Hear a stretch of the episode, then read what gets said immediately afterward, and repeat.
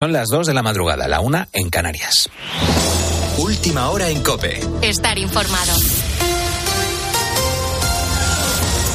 La Junta Electoral Central se reúne este miércoles con la propuesta de sumar para retrasar las dos horas el cierre de los colegios electorales. Gonzalo Zavalla, buenas noches. Buenas noches, Carlos. Desde el Gobierno recuerdan que el horario de votación es hasta las 8 de la tarde, tal y como fija la ley. Habrá que ver qué dice la Junta Electoral y si finalmente lo extiende hasta las 10 de la noche, aunque tiene poca pinta que vaya a cambiar algo, por no hablar del marrón que les cae a las personas que están en la mesa. Aún así, estaremos pendientes. Lo que sí sabemos a estas alturas es que PSOE y PP han aceptado un cara a cara entre Pedro Sánchez y Alberto Núñez Feijóo organizado por A3 Media. Sería en principio el lunes 10 de julio. Además, los populares han ofrecido un debate a siete con Sumar, Vox, Esquerra, PNV y Bildu. En cambio, el PP rechaza acudir a una reunión convocada por Radio Televisión Española para organizar otro cara a cara. Ricardo Rodríguez. El cara a cara podría tener lugar el lunes 10 de julio, en la primera semana de campaña. Es la apuesta de Génova, confirmaba su asistencia tras lanzar la Moncloa a Televisión Española a citar a los dos grandes partidos para abordar pormenores un duelo entre sus líderes. Al PP le sonó a trampa y Esteban González Pons remitía un duro email a la presidenta del ente, Elena Sánchez. En el mismo reprocha a la cadena su parcialidad y deplora la burda utilización por el gobierno. Cerraba en definitiva la puerta a debatir en la pública. Apenas una hora después, Génova ha aceptado que Feijó se mida a Sánchez en el grupo multimedia privado. El PSOE ha saludado el envite, aunque ha lamentado el rechazo de los demás encuentros ofertados por los medios, los cara a cara y los debates a cuatro. Los populares quieren que la fórmula sea a siete. Y en pleno año electoral, también la Policía Nacional acude hoy a las urnas para elegir a sus representantes dentro del Consejo de la Policía. A un lado Jupol y al otro el SUB. Por lo demás, saltamos de colectivo y nos centramos en la justicia, que lleva varios meses paralizada por las protestas. Primero fueron los letrados de la Administración, después los jueces y fiscales y ahora los funcionarios y también los abogados. Estos últimos avisaron hace unas semanas de que se movilizarían si el Ministerio de Justicia no atendía sus reclamaciones y como no ha habido una solución, hoy salen a manifestarse frente a todas las sedes judiciales en España. El decano del Colegio de la Abogacía de Madrid critica en COPE el silencio del Ministerio de Justicia. Es Eugenio Ribón. Cuando hablamos de Ministerio Fantasma nos encontramos con una preocupación que es el desmantelamiento de la Administración de Justicia. Y ese desmantelamiento pasa tanto por la desatención de lo que es turno de oficio, pasa por la desatención de lo que es el necesario refuerzo a la Administración de Justicia para que pueda dar una respuesta eficaz y en tiempo razonable y pasa desde luego por su deber de interlocución con aquellos con quienes mantiene un conflicto. Con la fuerza de ABC. Cope, estar informado. Por lo demás, esta noche Estados Unidos ha confirmado que todavía hay fuerzas del grupo Wagner dentro del territorio ucraniano. De hecho, a esta hora se reportan cuatro muertos en Kramatorsk, al este del país. Sin embargo, el Pentágono no quiere especular con la posibilidad de que esos milicianos se trasladen a otras posiciones. Esto llega el mismo día en el que Vladimir Putin ha intentado calmar las aguas tras el fallido intento de rebelión del grupo Wagner. En paralelo, siguen los esfuerzos diplomáticos para poner fin a la invasión rusa. Hoy es un día importante porque el cardenal italiano Matteo Zuppi visita Moscú en una misión de paz encargada por el Papa Francisco. Hace tres semanas estuvo en Kiev, donde se reunió con el ucraniano Volodymyr Zelensky y ahora visita la capital rusa. Iranzu García, buenas noches. Buenas noches. El delegado del Papa para mediar en la guerra de Ucrania, el cardenal Zuppi, descansa estas horas en la Anunciatura de Moscú. Aunque se desconoce su agenda por motivos de seguridad, podría reunirse a primera hora de la mañana con el patriarca ortodoxo Kirill. De momento no está confirmada una cita con Putin, aunque el objetivo principal de esta visita es fomentar gestos de humanidad que puedan ayudar a favorecer una solución a la situación actual de la guerra en Ucrania y poder alcanzar una paz justa cuanto antes. El cardenal tiene amplia experiencia en las mediaciones y ya lo hizo en la paz de Mozambique, Burundi o Guatemala. Zupi también se reunió con Zelensky a principios de junio, quien advirtió que no aceptará ningún cese de la guerra que no pase por la retirada rusa de sus territorios. Y es la noticia de la noche. Ha muerto a los 92 años la actriz, y presentadora y cantante Carmen Sevilla. Estos últimos años ha estado viviendo en una residencia de Aravaca, en Madrid, tras ser diagnosticada de Alzheimer. La vimos por última vez en televisión en 2010, pero sin duda durante décadas nos ha acompañado siendo uno de los rostros más conocidos y queridos de toda España. De momento no hay detalles de cómo va a ser su despedida, pero enseguida Carlos Márquez te acerca un poco más a su figura. Tienes más información en cope.es y ahora sigues en la noche de Cope. Cope, estar informado.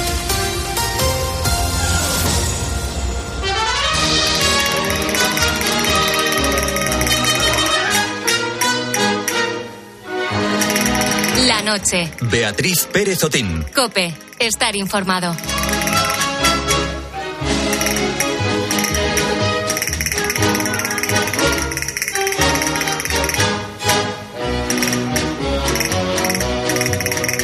Yo soy Carmen la gitana, cigarrera de Sevilla, y a los guapos de Triana, aguandero de Coronilla pero no es verdad la historia que de mí escribió un francés al que haría en Pepitoria si volviese aquí otra vez. Iba a servirme de cama feo si traspasara los Pirineos. Hace unas horas conocíamos la triste noticia del fallecimiento de doña María del Carmen García Galisteo. Ese fue su nombre de pila. Esa fue la persona que podría haber vivido en el anonimato como una sevillana más, pero que se convirtió en una estrella del cine, de la música y en uno de los iconos de este país. Carmen Sevilla ha fallecido a los 92 años en Madrid. La actriz debutó con tan solo 13 años de la mano de Estrellita Castro en la película Serenata Española, pero no te molestes en buscarle los títulos de crédito porque no sale, ya que solamente le dieron un pequeño papel. Ahí comenzó una carrera en el cine que duró más de 30 años. Y ojo, porque no fue solo el cine donde destacó, bailarina y, como bien recordarás, presentadora de televisión. Se va un rostro que acompañó a varias generaciones y que también estuvo en los micrófonos azules de la cadena Cope con Andrés Arconada. Hay tantos problemas en esta vida que si le dices a una persona y a lo mejor está cargado de problemas y de sufrimiento y angustia y mira la vida con cosas positivas, te puede decirte, vaya usted a frío espárrago. Pero bueno, un consejo que se apoye mucho en Dios, que Dios ayuda. Dios aprieta pero una hoga, fíjate. A Carmen Sevilla la vimos en la gran pantalla y también, por supuesto, en la televisión, presentando, entre otros, el mítico Telecupón. Este trabajo hizo de bisagra entre la España, que la conoció en blanco y negro, y los que la conocimos pues con esas pequeñas eh, azafatas indicándole aquí Carmen en el panel de regalos del telecupón con esas zapatillas doradas de andar por casa con las que salió una OVE una vez a presentar el telecupón y es que bueno pues Carmen irradiaba esa naturalidad esa personalidad espontánea que nadie podía sospechar que tenía en las películas que protagonizaba y que enamoró al mundo entero fue una mujer natural y fue una mujer de fe he llorado, luego a lo mejor me he reído, me he sonreído, pero me he desahogado porque soy muy católica y Dios me ha dado mucha fuerza, mucha moral, mucha, mucho tesón, mucha paciencia. me siento muy segura cuando, cuando me, le pido o le hablo a, eso, a mi Dios, a mis vírgenes y a mis cosas, me quedo muy tranquila, muy relajada. Luego pues digo, no hay mar que por bien no venga.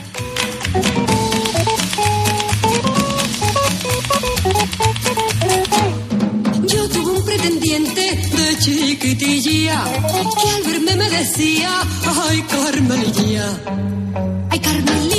Su última aparición en televisión fue en Cine de Barrio en el año 2011. Estuvo presentando este espacio hasta el año 2010, como bien ha dicho Gonzalo Zavalla. Un año después se hacía público que la actriz tenía Alzheimer y desde entonces desapareció por completo de la vida pública para estar rodeada y cuidada por su familia. Esta enfermedad que sufría hizo que Carmen Sevilla se ha ido de este mundo tal y como vino, siendo María del Carmen García Galisteo, ya que según el diario El Mundo la actriz no recordaba haber sido una de las estrellas más importantes de nuestro país. Para siempre quedará su cine, su trabajo y por delante de todo esto una personalidad natural y mágica que formará parte de la historia artística de nuestro país. Descanse en paz, Carmen Sevilla. por suerte ya es mi marido, gallina y la tinta de un calamar. Me escribe por las esquinas que está sufriendo cada vez más. Ay, mira, mira, mira lo mucho que te quiero. Ay, mira, mira, mira, cariño trianero. Ay, mira, mira, mira lo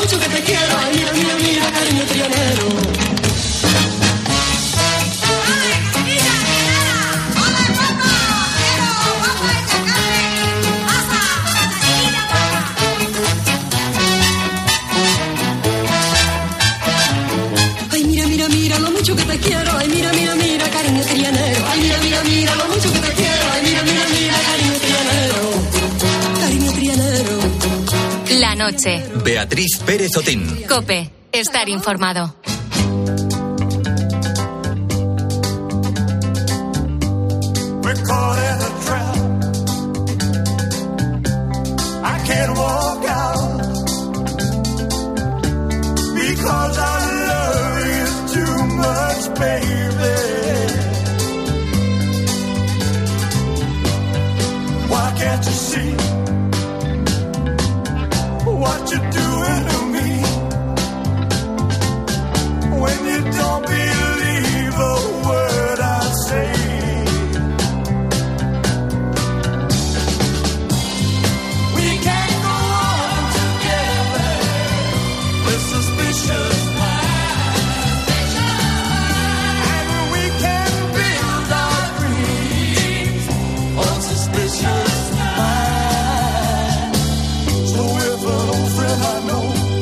Seguimos en directo en la cadena COPE, son las 2 y 11 de la madrugada 28 de junio. Y bueno, esta madrugada vamos a sacar los vinilos porque tenemos una nueva edición del Tocadiscos de la noche de COPE. Hoy nuestro melómano favorito, Fefe Franco, va a ponernos tarea para el verano y va a intentar que descubramos nuevos artistas para oír durante estas vacaciones y para profundizar, eh, bueno, en muchos artistas que ya conocemos, pero a lo mejor ya digo, no tanto en profundidad. Hoy tenemos una nueva entrega de El Tocadiscos de la noche de Cope y claro, esto nos ha inspirado para la pregunta que te hacemos hoy, porque, pues bueno, algo típico del verano son esos deberes de los que habla, nos va a hablar Fefe Franco, pero bueno, esta madrugada queremos saber qué es lo que más te gusta del verano. Imaginamos que esos deberes que nos mandaban para, para septiembre o de repaso, esas rutinas, pues no nos gustaban mucho, pero te preguntamos qué es lo que más te gusta del verano. Vamos a sacar las cosas buenas de esta, bueno, de esta época del año, calor mediante, y queremos que nos cuentes también qué cosas se te ocurren que podemos hacer en esta estación que en el resto no podemos hacer. 661 20 15 12. Ese es el teléfono de WhatsApp de la noche de Cope y ahí como siempre esperamos tus notas de audio con las alas abiertas y por supuesto tus comentarios y tus mensajitos en Facebook y en Twitter. Somos arroba la noche de Cope. Hoy vamos a abrir el primer tramo de oyentes con Mamen Vizcaíno, compañera de local de la cadena Cope y una de las mejores personas que hay en esta cadena, por supuesto. ¿Qué hace ella los veranos que lo hacen especial y qué, le, qué hace ella el verano que no hace el resto del año. Escuchamos a Mamen Vizcaíno. Hola, búhos. Buenas noches. A ver, os voy a decir, a mí me gusta el verano sobre todo por dos cosas. La primera, porque al menos el tiempo que estoy de vacaciones, la alarma no suena, no suena el despertador. Y si os digo la verdad, por lo que más me gusta es por esto, por esto otro que os voy a contar. Y es que en el congelador intento que no falte helado de chocolate blanco. Y eso solamente me lo puedo permitir en verano. Que paséis buena noche.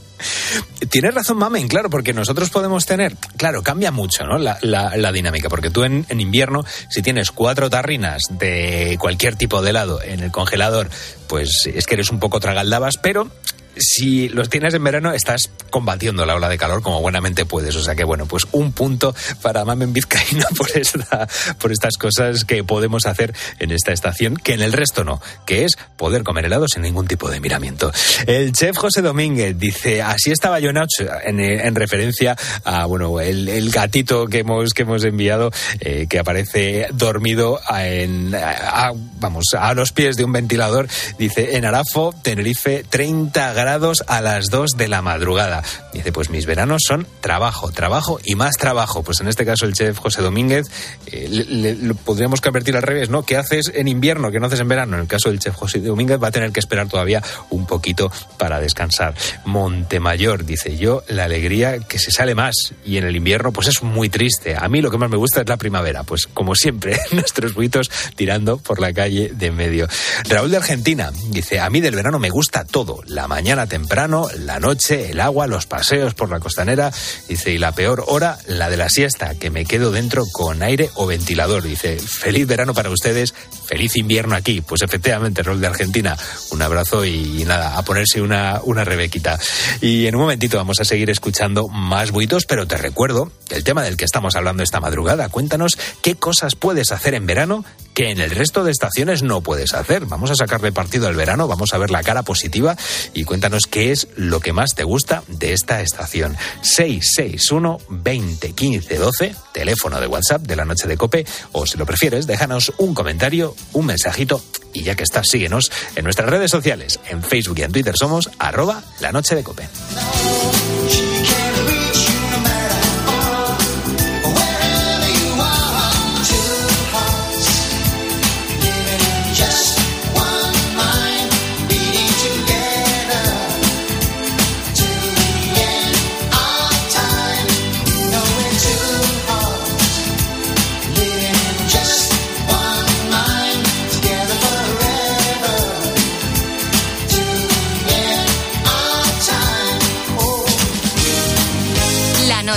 Beatriz Pérez Otín. Cope, estar informado. Dicen que la edad es solo un número. No sé si esta frase es un cliché, es una frase hecha o si es una verdad como un templo. Por eso, en los próximos minutos quiero resolverla contigo. ¿Es realmente la edad solo un número? Pero vamos a centrar un poquito el tiro porque no hablamos de tener 18 años, que a esa edad todo es maravilloso, sino de las etiquetas sociales que alguna vez hemos o nos han puesto en alguna situación por tener más de 60 años. Yo estoy convencido de que muchas de las personas que nos están escuchando a esta hora de la madrugada tienen esa edad y puede que se encuentren en situación de desempleo. Y fíjate, en la película Los lunes al sol, Fernando León de Aranoa plasmó perfectamente, plasmó perfectamente esta situación que a lo mejor tú estás viviendo. A ver, para empezar, Amador no salió, Amador le echaron, como todos. Una cosa salir y otra muy distinta es que te echan. Y lo de la indemnización, pues mira, te dan 8 millones de pesetas, que suena mucho, y luego ¿qué haces? ¿Qué haces con 49 años, prejubilado, dos hijos y 8 millones en el banco? Te digo yo lo que haces, no haces nada. Y cuando nos encerramos ahí no éramos 80, éramos 200. ¿Y qué conseguisteis? No conseguisteis nada. Bueno, conseguimos que se enterase la gente. Y conseguimos estar juntos. Eso a mí no se me ha olvidado. Luego ya no, luego ya apretaron y se jodió. A ti es fácil decirlo, Santa. Tú no tenías hijo ni mujer. Pero los que teníamos casi 50 años, ¿qué? ¿Quién nos iba a contratar? ¿Otro astillero? De acuerdo, de acuerdo, de acuerdo.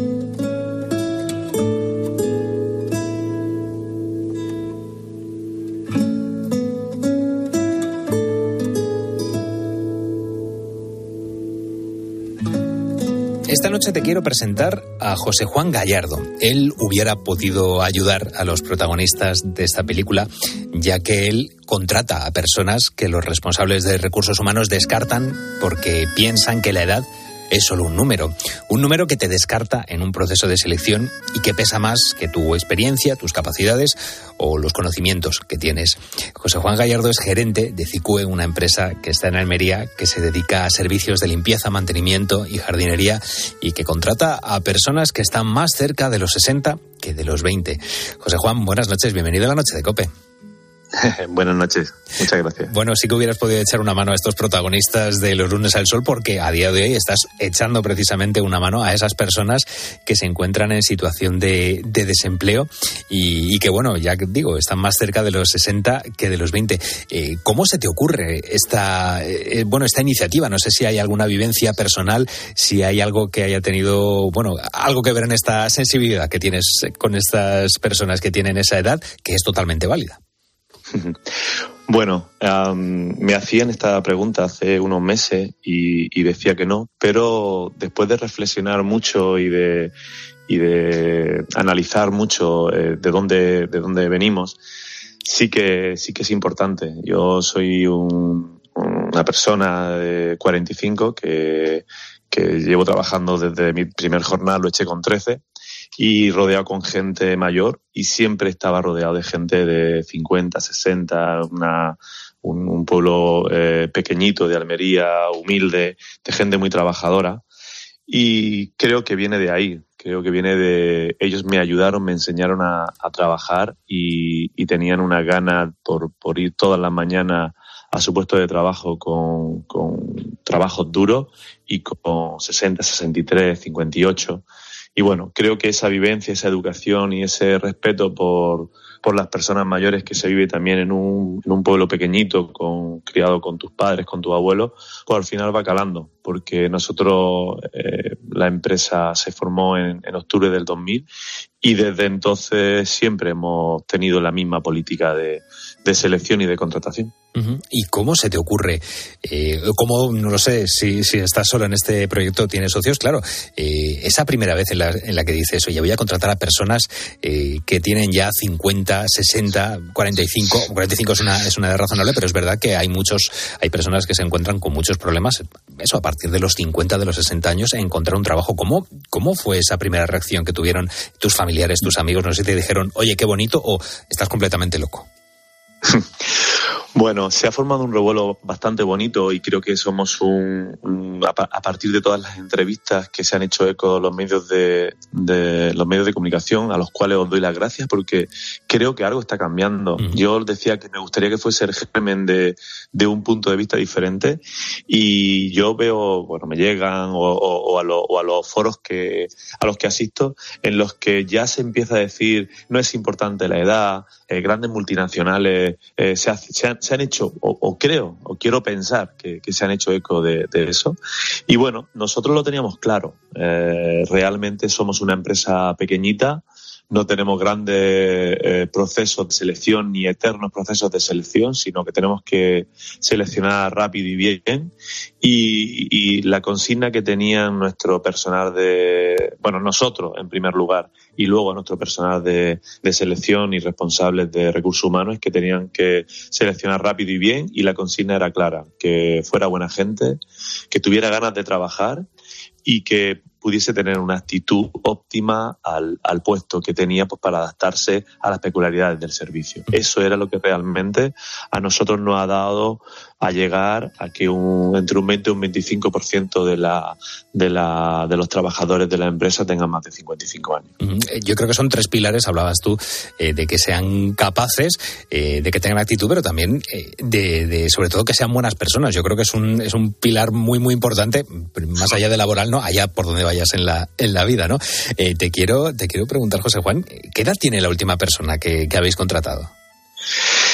Pues mira, es una historia triste pero bonita. Ah, en todo este proceso eh, estoy yo porque nuestra responsable de recursos humanos tenía un un cáncer metastásico, como a ella le gustaba eh, decir, y, no podía estar haciendo la entrevista porque realmente, claro, yo soy el dueño y qué voy a decir, ¿no? Pero ella lo tenía muy claro. Eh, desgraciadamente falleció hace, hace unos meses y la última persona que hemos contratado tiene 61 años para 62 y es el chico de la persona de, selección, el responsable de selección. Que, sustituye a, a vuestra compañera. Correcto. Correcto. Caramba, bueno, es, es una historia dura, claro, es, es jolín, es, crudo porque al fin y al cabo es, la pérdida de, un compañero que os mandamos eh, pues todo el cariño y todo y todo el, bueno, nuestro pésame y claro, es pero al fin y al cabo es un poco la filosofía, ¿no? Es decir, bueno, es, duro, pero a la vez pues tiene un, un, un, halo de, si se puede decir de alguna manera, pues algo bonito, ¿no? En todo, en todo ese proceso. Sí, te decía, bueno, que, que es duro porque, bueno, esta Mariset que eh, con 33 años es una lucha uh, brutal y, y, bueno, ha dado la casualidad que, que, viene a sustituirlo una persona de que casi le dobla la, la edad y, y, bueno, que queremos seguir con la misma filosofía porque ella una de las cosas que tenía es que creía en esa, en esa filosofía desde el principio porque esto es muy importante. A ver, nosotros no hacemos esa filosofía. Esa filosofía es importante que se impregne en todos los estamentos de, de, la empresa. Una empresa pequeñita tiene que tenerlo claro desde el supervisor hasta el director. Y es muy importante que fluya en todas las direcciones, ¿vale?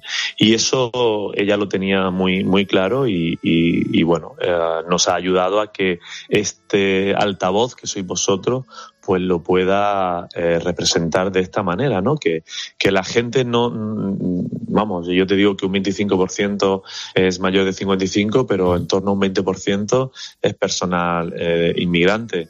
Eh, hay un porcentaje también muy importante que viene de otras, eh, de otra, que procede de otras exclusiones sociales, violencia de género, prostitución, etcétera, etcétera. Para nosotros, más allá de la edad, el sexo, la procedencia, la religión, están esos tres puntos que para una empresa como nosotros son vitales, que es que sea buena gente, que tenga ganas de trabajar y una actitud óptima. Y si eso lo tiene claro todo el mundo, el que selecciona, el que supervisa, el que eh, eh, tramita, pues al final todo el mundo estamos pendientes de que la empresa haya buena gente y que, y que sea más fácil el día a día con, con los clientes, con los proveedores, con todos los que, toda la, la, la, familia de CICUE que, que forma esta, esta, esta bonita empresa. A mí me gustaría que vivamos para siempre y que seamos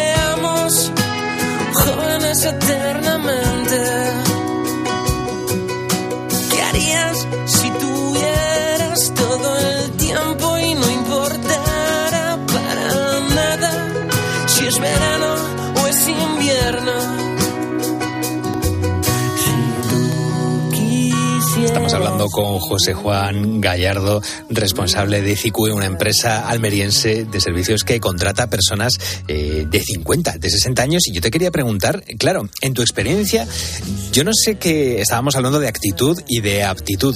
Yo no sé eh, cuál de estas dos eh, pesa más, si la C o la P, ¿no? El tener más actitud o tener más aptitud. Me imagino la respuesta, pero quiero que me, que me cuentes, porque claro, tú puedes tener mucha, mucha actitud ante un trabajo, pero también necesitas un, pues eso, el, dar un perfil que se adecue. ¿Cómo lo hacéis en CICUE?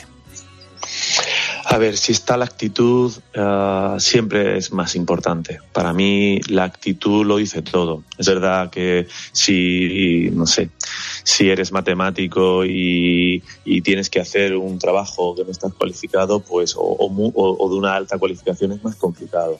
Pero si realmente para nosotros, que, hay muchos puestos que no tienen, necesitan esa cualificación, sino que lo que necesitan es esa gana y esa ganas de aprender. Eh, otro de los ejemplos que poníamos, eh, José María, y que entró con nosotros a trabajar y por lo que saltó esta noticia, él viene del mundo de la construcción. Eh, lo contratamos para hacer un servicio de limpieza en un cliente que quedó encantado, la supervisora quedó encantada y antes de que saltara todo esto le propusimos que, que empezase de operario eh, para manejo de maquinaria, para limpieza de cristales, hizo el proceso de formación, eh, lo pasó y, y a día de hoy sigue trabajando con nosotros. ¿Por qué? ¿Porque tenía actitud? No, porque tenía actitud porque estaba al borde de una depresión, porque alguien se sentó con él, lo acompañó en el proceso y le dijo, vales, puedes, vamos a darnos la oportunidad. Y eso es muy importante a la hora de tratar con personas. O sea, no somos números, somos personas. Y todo el mundo le gustaría tener palabras de, de cariño y de una cierta eh, compromiso y de una cierta aceptación y de que creas en lo que esa persona dice. Luego puede ser así o no puede ser, ¿vale? No, no todos son uh, ejemplos válidos, ¿no? Claro. Pero bueno, en este caso estos sí, son, sí lo son. Hay un boom mediático eh, importante con respecto... Eh, vuestra historia desde luego que es muy esperanzadora, pero eh, claro, tú lo has dicho, muchas veces hay un puesto para 50 personas. Yo no sé cómo lidiáis vosotros con esa situación. No, lógicamente no podéis haceros cargo, no podéis haceros responsables de, de esas personas que vienen, porque al fin y al cabo estamos hablando de una empresa y las empresas eh, han de obtener los, los beneficios. Si además se puede hacer esa, esa actividad, eh, o sea, esa actividad, si además puedes ayudar a, a, personas a salir de una situación de desempleo de larga duración, pues oye, es un, es un plus. Pero yo no sé si vosotros ¿Cómo gestionáis precisamente esa, esa responsabilidad de la que podéis haceros de la situación de, de, esas personas? Y si también, efectivamente, está habiendo un efecto llamada a través de los medios de comunicación que intentamos contar esta historia, pues con toda la, la bondad, pero a lo mejor sí que estamos haciendo un efecto llamada y, y os veis desbordados en, en esa situación. ¿Cómo se gestiona? Bueno, el efecto llamada para nosotros es, primordial y os lo agradecemos porque nosotros somos una empresa de personas y necesitamos personas. Por lo tanto, bueno, pues ojalá que para todos nuestros puestos, que no, no siempre ha sido así, tengamos a, mucha gente donde seleccionar. Lo tendremos claro. Primero, eh, nosotros mm, queremos eh, aportar nuestro granito pero tampoco podemos perder la noción de que, bueno, pues cada puesto tiene una eh, serie de condicionantes. A veces vienen para un puesto solamente mujeres de 40, otras veces vienen solo hombres de 50, otras veces de 25. Nosotros lo que intentamos es buscar a la mejor persona con ganas de trabajar y con esa actitud para el puesto. Si tiene 60 años, perfecto, porque hay mucha gente necesitada. Pero si tiene 30 o si es mujer, no, no, no, no, no, lo, no lo desechamos. Buscamos que sea el mejor perfil para nosotros y para, y para el cliente. Porque claro, nosotros estamos abocados al cliente, ¿no? y, y, bueno, nuestros clientes también eh, agradecen esa filosofía. La gente que mandamos eh, e, en, estos últimos años tenemos muchos emails y muchas llamadas de agradecimiento, de, de bueno, de, de, estar contentos y de, y de felicitar el trabajo desarrollado por, por la empresa, que vuelvo a decir que es un trabajo global. Claro, eh, Desde Viviana, que es la, supervisora, a Elías, que acaba de entrar como eh, responsable de selección, o José, que es el supervisor, o, o Paqui, que es la, la subdirectora. Es que no podemos olvidar lo que decía, que al fin y al cabo, aunque tengáis esas, esas buenas acciones, no dejáis de ser una empresa y al fin y al cabo, pues eh, las empresas están para lo que, para lo que están. Actitud, aptitud y ser buena persona. Esos son los pilares sobre los que se basa esa selección de CICUE. Ojalá eh, esta, bueno, esta actitud eh, se, se, transmita a otras empresas que, bueno, que también eh, tengan en cuenta esas personas que tienen 45, 50, 60 años que están en situación de desempleo y que lo único que pueden necesitar para darle un giro completo a su vida es una nueva oportunidad que esperemos que no sea la última que tengan. José Juan Gallardo, gerente de la empresa CICUE, una empresa almeriense que no solamente mira la edad en los currículums, sino que mira la actitud, la aptitud y lo más importante, que sean buenas personas. Muchísimas gracias por contárnoslo en la noche de COPE. Muchísimas gracias a vosotros. Eh, es un placer inmenso y, ojalá que, que, siga cundiendo el ejemplo y que más empresas se, se sumen a, las personas, no, no a los números. Eso es. Muchísimas gracias. Un abrazo muy grande, José. Un saludo. tus defectos, supe que no eran verdad.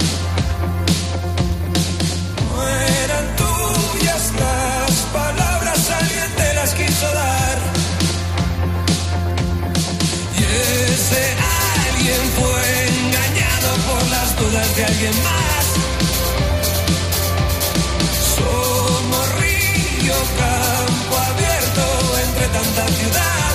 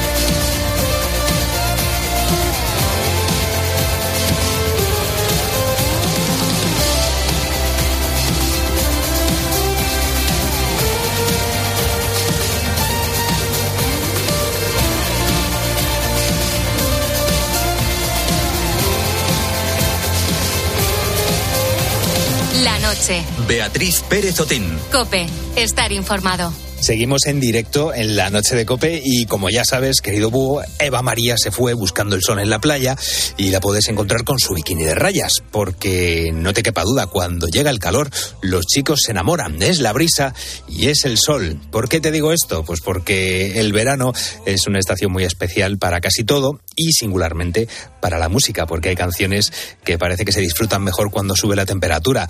Eh, claro, estamos hablando ya en términos de el tocadiscos de la noche de Cope y esta madrugada vamos a hacer un especial de las canciones que suenan a verano. Y es que hay artistas que se lanzan como torbellinos a subir la temperatura con sus canciones.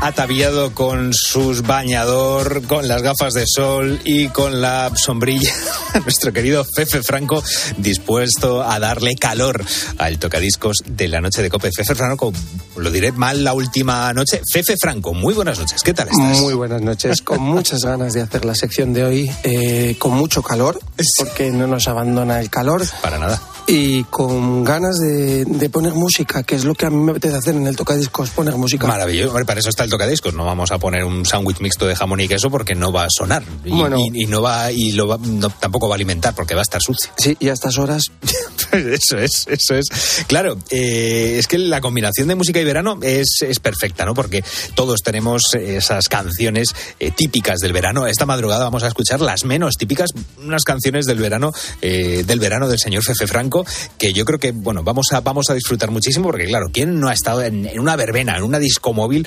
cuando están los amigos en verano hasta las tantas de la madrugada? Pero yo quiero que nos cuentes qué canciones has elegido y sobre todo por qué.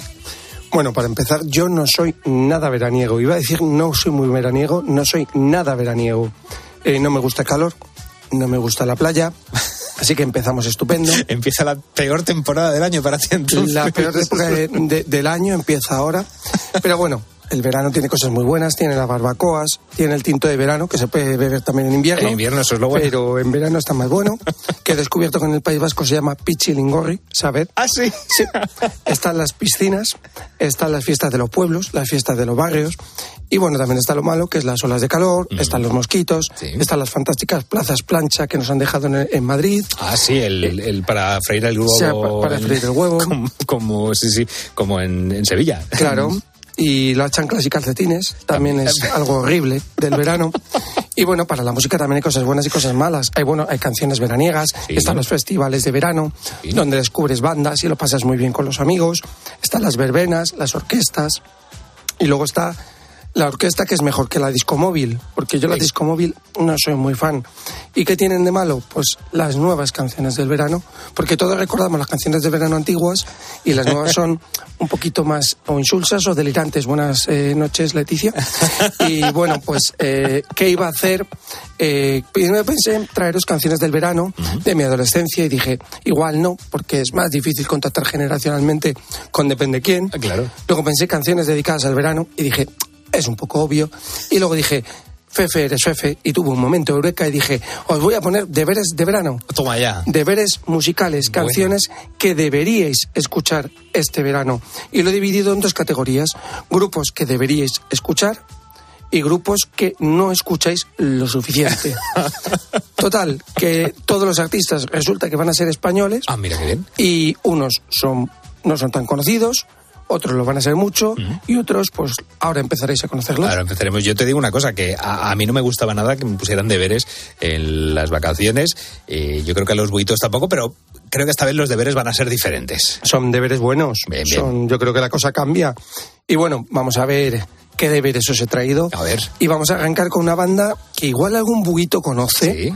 Dice, pero si no es así, creo que todos deberéis empezar a escuchar.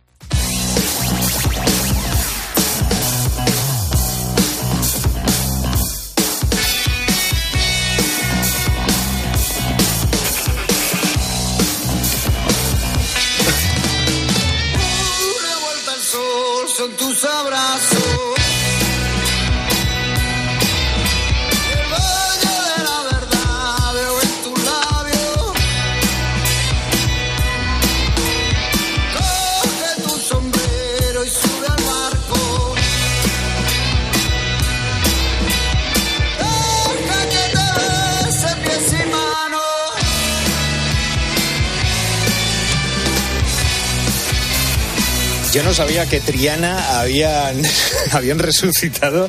Empezamos fuerte esta madrugada. No son Triana, en este caso es otra banda, pero que también son sevillanos, eh, que además es una de las bandas que más ha crecido en los últimos años en el panorama español. Y es un estilo que obviamente pues eh, tiene a esos Triana, pero bueno, ese rock andaluz está muy, muy presente. ¿Cuál Hablamos. es esta banda? Vamos a presentarla a los buitos que no la conozcan.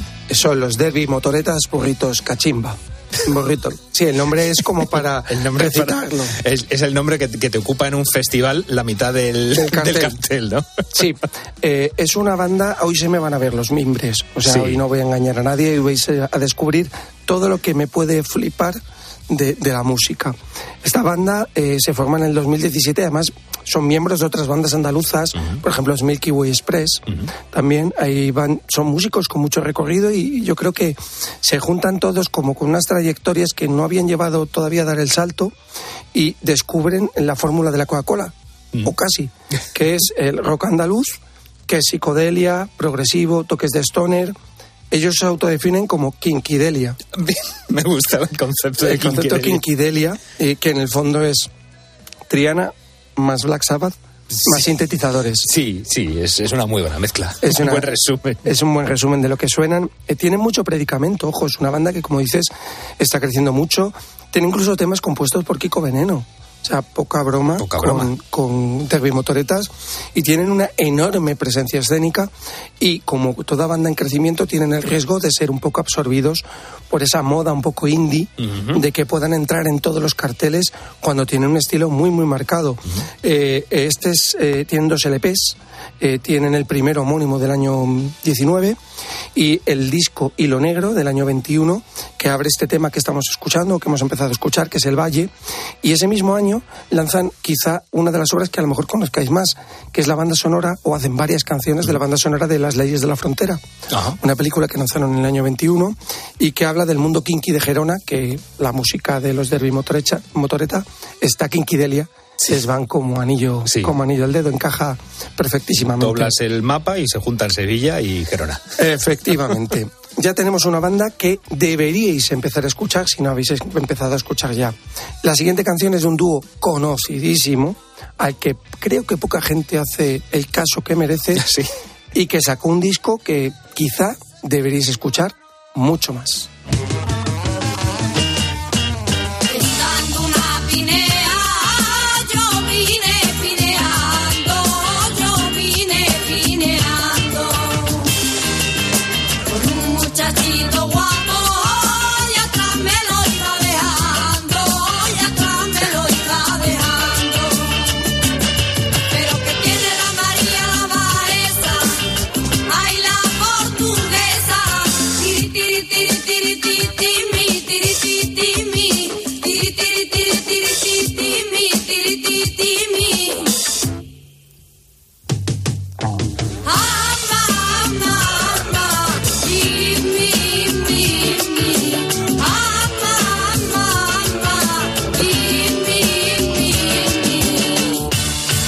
Todo el mundo en pie para recibir a las grecas, esta maravilla Amaimi. Claro, todo el mundo conoce, conocemos a las grecas por Te estoy amando locamente, pero es que eh, este disco, el Gypsy Rock, eh, es una de las mayores eh, joyas, va- vamos a decirlo así, de, de la música rock española. Y Sí. muy poco reivindicado. Muy, muy poco reivindicado. Es, es un oscuro objeto de deseo que tengo, hacerme con el LP.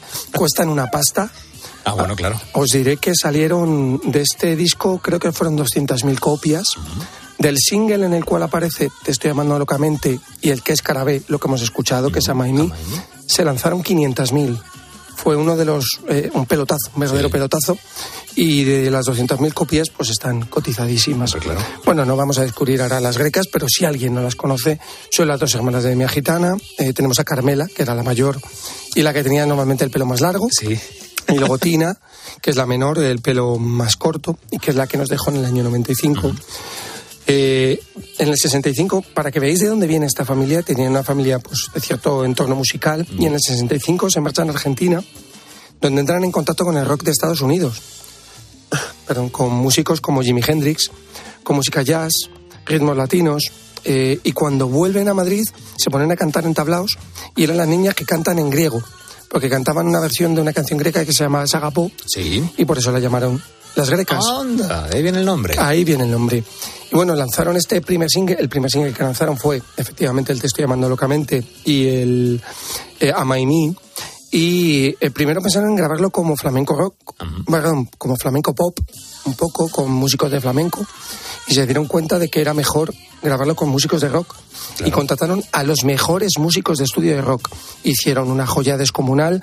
Y yo os diré, este disco del 74 es oscuro objeto de deseo de mi persona. Eh, hay versiones de temas maravillosos. Hacen un estilo propio que luego denominaron un poco como estilo o la- la- el sonido caño roto. Sí, uno de los barrios de, de Madrid que, claro, en los años 70 Eh, no era de los más recomendables de, era, de era- visitar. sí, era un barrio, pues bueno, Conflictivo. eh, sí, uno de los barrios marginales que había en, en Madrid, pero que ha dado, bueno, mucha música y mucho arte. Claro, y bueno, a partir de ahí es verdad que todo fue cuesta abajo, no llegaron a alcanzar el, el éxito que tuvieron, han sido objeto de mofa, ¿no? Es lo de como las grecas, Mm, etcétera. Pero yo creo que el nombre ha habido unas disputas eh, hace mm, unos años de, siguen, que siguen, siguen sobre quién tiene el nombre, los familiares y demás. Pero aun con todo, yo voy a reivindicar que escuchéis muchísimo más este verano, este disco, porque es Gloria Bendita. Y la siguiente banda que voy a traer esta sí que os garantizo que no la habéis escuchado, pero vamos, ni en broma. Y si algún buguito la ha escuchado, le tendré mucho aprecio. Pero la vais a descubrir ahora y así que abrid las orejas bien, bien, porque son buenísimos.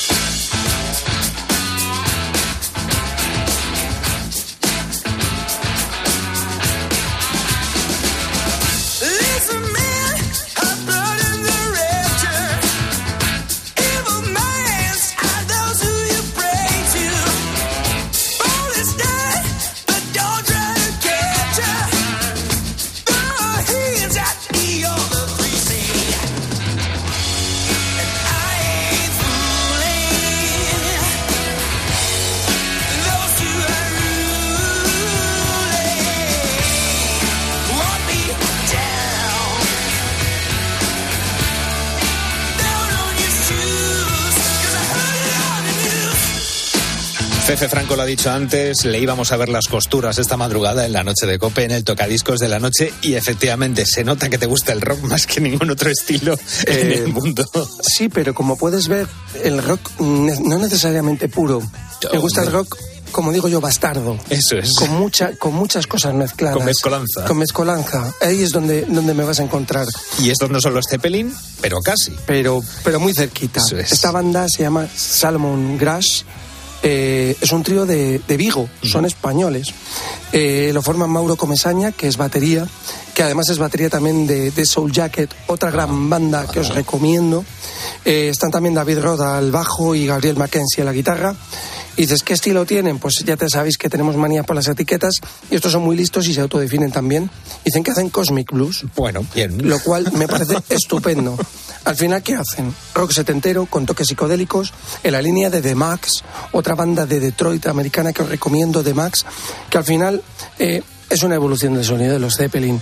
De hecho, este tema, si lo escucháis, los amantes de los Zeppelin diréis, pero si es una versión o el principio parece Castor Pie del Physical Graffiti. O sea, se les ven las costuras, se me ven a mí y se les ven a ellos. Pero eh, no engañan con las referencias, a mí me parece estupendo las bandas que son honestas, que toman de las raíces buenas y que además hacen un- una música con clase y una música con gusto. Porque da igual si está ya todo inventado, coge, muy- coge bien los ingredientes y, y te saldrá un buen resultado. Eh, ellos tienen un primer LP que lanzaron en el año, este es el primer LP del año 2023 que se llama Space Opera, que es un disco conceptual y antes habían sacado un par de EPs que con unas poquitas canciones.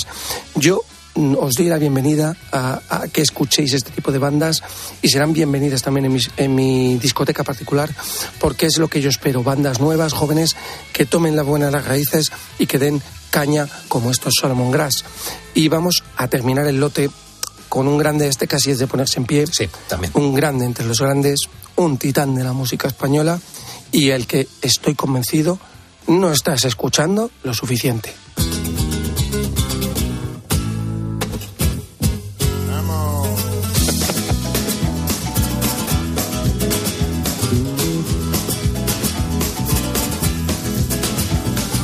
Y el trapero va dibujando círculos por la manzana. Yo le preguntaría, pero sé muy bien que no habla. Las señoras me tratan amables, me van a llenar de cinta. Y en lo profundo, tipi mahal, sé que no tengo salida. Oh, mamá, y esto puede ser el fin, y esto puede ser el fin. Atascado con el blues de Memphis sin poder salir.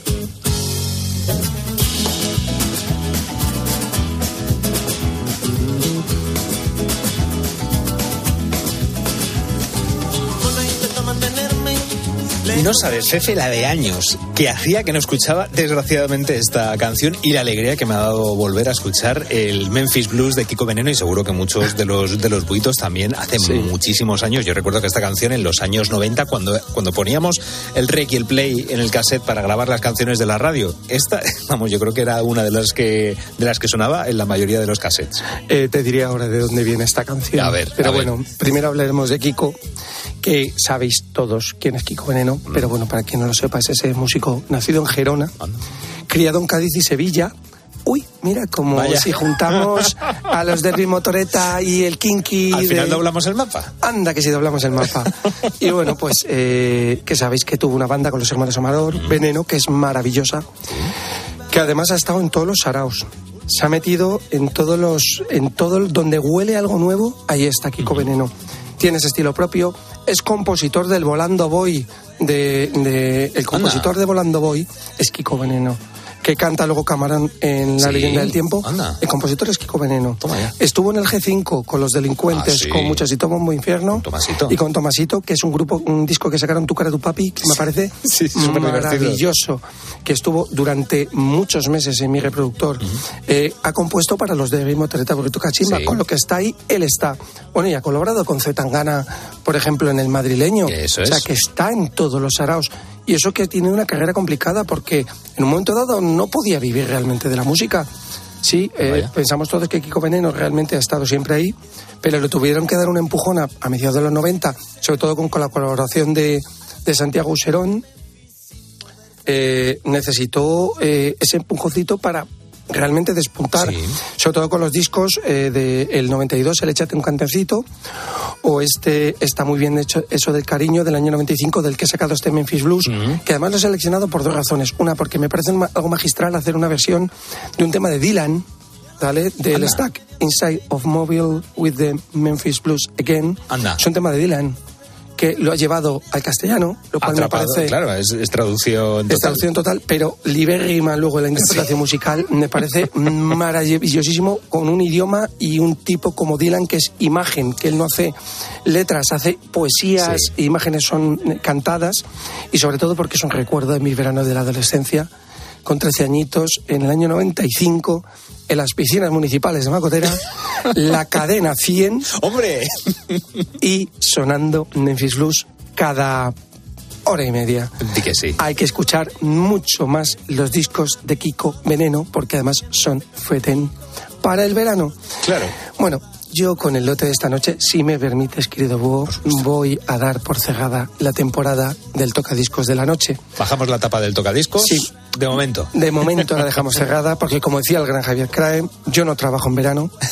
Y si lo pensaba un tipo tan ingenioso, pues por algo será. Claro. Eso sí, a ti, Búho, te dejo un buen puñado de selecciones musicales que puedes repasar en las horas completas de la noche de Cope. Y si me quieres realmente hacer feliz, durante este verano dedícale un ratito a la música, cada día, a escuchar con atención y sin prejuicios, algún disco incluso al azar, porque te prometo que va a ser el mejor momento del día. Ay, Cefe Franco, muchas, muchas gracias por toda la música que nos has traído esta temporada. Y oye, pues por. Es que eh, se han perdido todos los huevos al bailoteo que, que se ha pegado aquí Fefe Franco todas las semanas. Es que no ha habido semana que no hayas bailado. Pues eh, Fefe Franco, muchísimas gracias por, por esta magnífica sección del Tocadiscos de la Noche de Cope. Muchísimas gracias a vosotros y nos vemos y nos escuchamos todo lo pronto que se pueda. Y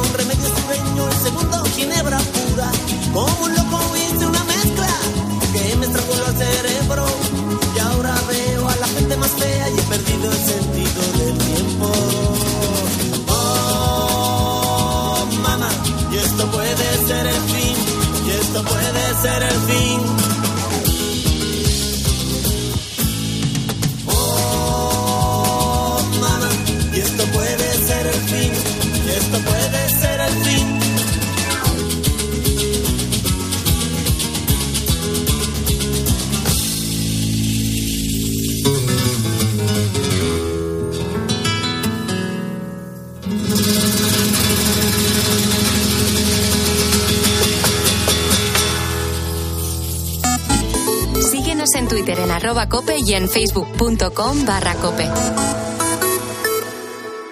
Al final del día, Expósito pone su mirada en aquello que te interesa. En España, uno de cada 13 bebés nace de forma prematura, es decir, antes de las 37 semanas de embarazo. Esto supone unos 30.000 niños al año. Los que se llevan la peor parte son los llamados prematuros extremos, que nacen con menos de 6 meses de gestación. Por eso en Barcelona están desarrollando una placenta artificial. Acaba el día con la mejor información. Acaba el día con Ángel Expósito. Desde las 7 de la tarde, todo pasa en la linterna de Cope.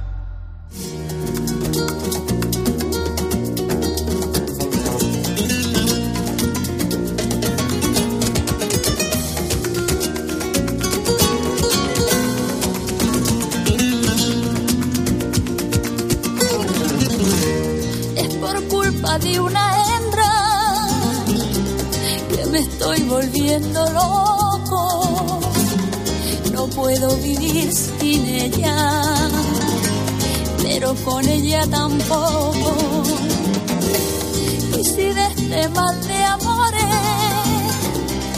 yo me fuera a la tumba, a mí no me mandéis flores y como dice esta rumba, quise cortar la flor más tierna del rosal,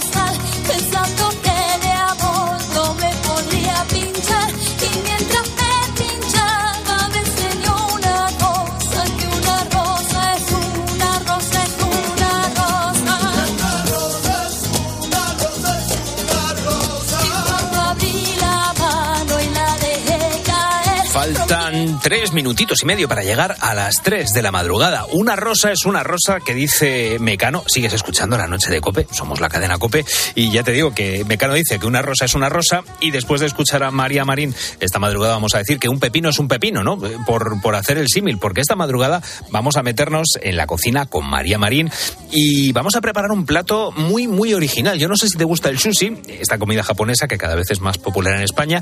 Si te gusta, seguro que la variante te va a resultar cuanto menos curiosa y si no eres muy fan del sushi, pues yo espero que le des una oportunidad a la propuesta que nos va a hacer María Marín, porque esta noche va a hacer un sushi de pepino. Por eso te decía que una rosa es una rosa y un pepino es un pepino. Pero ojo, no va a ser un sushi con pepino, no, no, es de pepino. Va a utilizar el propio vegetal para introducir ahí, pues efectivamente, ese relleno que vamos a hacer. En un momentito nos lo va a contar María Marín en una nueva edición de Cena para Peques. Y fíjate, claro, el pepino es uno de los ingredientes que más tomamos en el verano, porque, oye, ese gazpacho con, bueno, el que quiera echarle pepino, el que no, pues oye, que no se lo eche, pero es un, es un alimento que, asociamos, ¿verdad?, a la época veraniega. Y es que esta madrugada te estamos preguntando qué es lo que más te gusta del verano. Pues a lo mejor te gusta beber gazpacho, que no es lo mismo beber gazpacho a 40 grados que tomártelo a 10 grados cuando estamos en invierno. ¿Qué cosas puedes hacer en esta estación que en el resto de estaciones no puedes? Nos lo puedes contar como siempre en el 661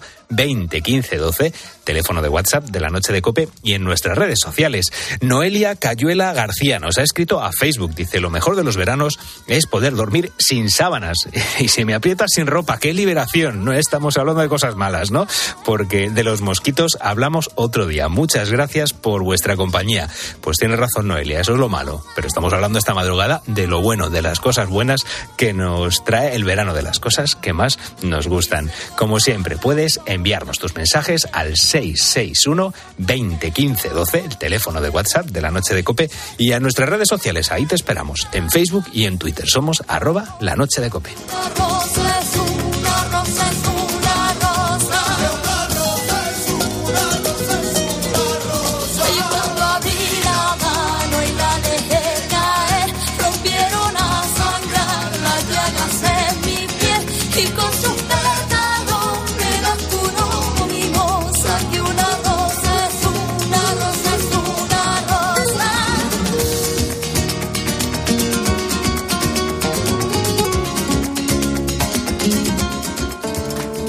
Testigos de la fe. La vivencia de los cristianos en cope.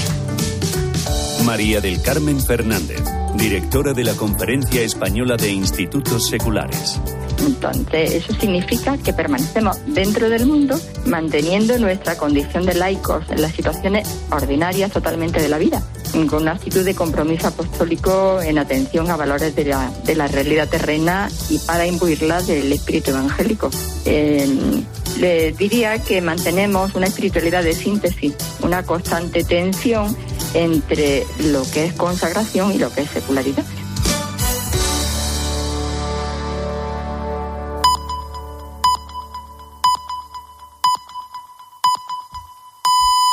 Son las 3 de la madrugada.